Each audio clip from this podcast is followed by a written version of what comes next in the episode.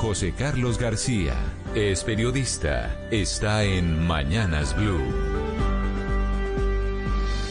Ahora son 6 de la mañana 27 minutos. Otra polémica se cierne sobre un proceso licitatorio del Ministerio de las TIC, esta vez sobre el denominado Proyecto 10K, que busca construir y operar 10.000 puntos de acceso gratuito a Internet en igual número de centros poblados, el más ambicioso proyecto de conectividad rural de este gobierno, que tiene por misión llevar Internet a millones de niños, emprendedores y ciudadanos en una licitación de 2 billones de pesos por 10 años de ejecución.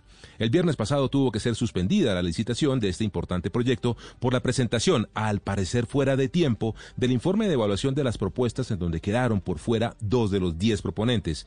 Y aquí arrancan los traspiés. La empresa de comunicaciones satelitales Hughes International ha señalado que fue sacada de la licitación por una razón inexplicable, supuestamente por no lograr probar la relación corporativa entre Hughes de Colombia con Hughes International. Esto por el pedido de una certificación que le hizo el Mintic, la cual decretó luego que no tenía los días suficientes de solicitud. Se ha sabido que esta empresa va a denunciar y discutir profundamente la que considera una descalificación poco clara. De otro lado, también se supo que uno de los asesores del Ministerio de las TIC es además asesor de una de las uniones temporales que pujan en esta licitación, una situación que enloda y enturbia un proceso que ha tenido un gran esfuerzo por ser transparente y de amplia discusión. Hoy se retomará la suspendida licitación del viernes pasado.